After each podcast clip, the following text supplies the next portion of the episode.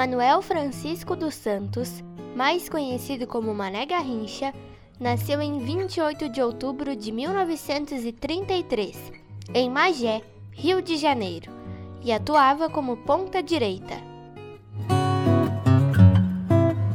Notabilizado pela grande habilidade e por seus dribles desconcertantes, Garrincha é considerado por muitos como o mais célebre ponta direita e o melhor driblador da história do futebol. Mundialmente conhecido como uma figura lendária no esporte, ele é extremamente popular entre os amantes do futebol no Brasil, onde os fãs mais antigos o consideram melhor até do que Pelé. Apesar de ter sido acometido por vários defeitos congênitos, ele tinha estrabismo, um desequilíbrio da pelve, 6 centímetros de diferença de comprimento entre as pernas, o joelho direito tinha valgismo e o esquerdo varismo, Garrincha, o anjo de pernas tortas, foi um dos principais jogadores das conquistas das Copas do Mundo de 1958 e principalmente de 1962, quando após a contusão de Pelé, se tornou o principal jogador do time brasileiro. Dos 14 gols do Brasil na competição, 6, 42%, passaram por seus pés, marcando 4 e dando duas assistências. Nesse torneio, ele se tornou o primeiro jogador a ganhar a bola de ouro, melhor jogador da competição, a chuteira de ouro, artilheiro da competição e o troféu da Copa do Mundo em uma mesma edição. Por conta disso, a Copa do Mundo de 1962 é conhecida no Brasil como, abre aspas, a Copa do Garrincha, fecha aspas. Incluído na seleção de futebol do século XX por 250 dos escritores e jornalistas de futebol mais respeitados do mundo, ele foi selecionado em 1994 para a seleção de todos os tempos da Copa do Mundo FIFA e ficou em sétimo lugar em uma votação entre especialistas da FIFA sobre o melhor jogador do século XX. De origem humilde e com 15 irmãos na família, Manuel dos Santos era natural de Pau Grande, um bairro de Magé, no estado do Rio de Janeiro. Sua irmã o teria apelidado de Garrincha, fazendo uma associação com o pássaro de mesmo nome, muito comum na região. Uma das características marcantes que envolvem a figura de Garrincha relaciona-se a uma distrofia física, as pernas tortas. Sua perna direita, 6 centímetros mais curta que a esquerda, era flexionada para o lado esquerdo e a perna esquerda apresentava o mesmo desenho. Ambas as pernas eram tortas para o lado esquerdo. Garrincha era destro. Afirma Rui Castro em seu livro que, abre aspas, já teria nascido assim, mas há vários depoimentos no sentido que tal característica tenha sido sequela de uma poliomielite. Com 14 anos de idade, começou a jogar amadoramente, dividindo o expediente na América Febril, Fábrica Têxtil, com as partidas no campo do Esporte Clube Pau Grande, mas não teve chance de jogar logo, porque além da sua pouca idade, o técnico Carlos Pinto temia expor o garoto aos fortes zagueiros dos times adversários.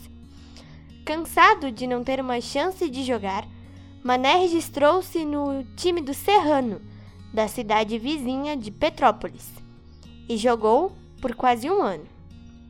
Foi no Serrano que o técnico Carlos Pinto decidiu dar uma chance a Mané na ponta direita. Suas atuações despertaram o interesse de Arati, um ex-jogador do Botafogo.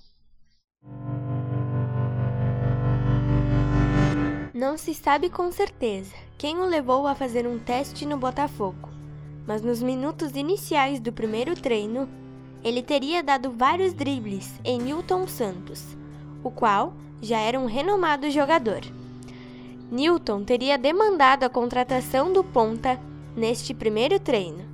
Assim, em 1953, foi adquirido pelo Botafogo por 2 mil cruzeiros. Antes, havia sido rejeitado por Vasco e São Cristóvão.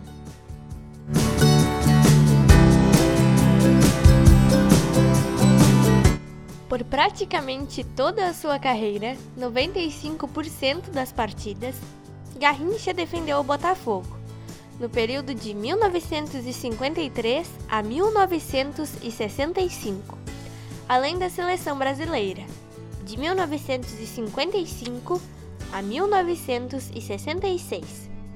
Estreou no Botafogo em 19 de julho de 1953, enfrentando o Bom Sucesso pela segunda rodada do Campeonato Carioca.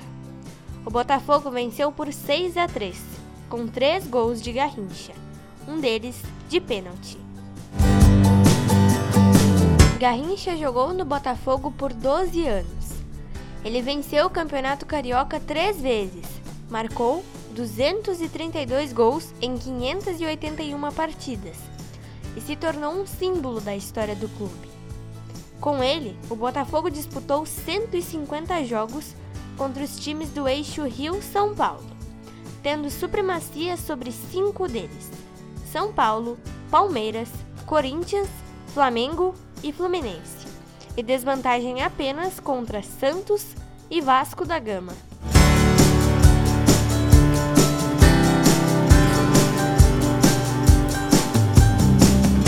Garrincha jogou 50 partidas oficiais pelo Brasil entre 1955 e 1966, marcando 12 gols, e foi titular da seleção nas Copas de 1958, 1962 e 1966.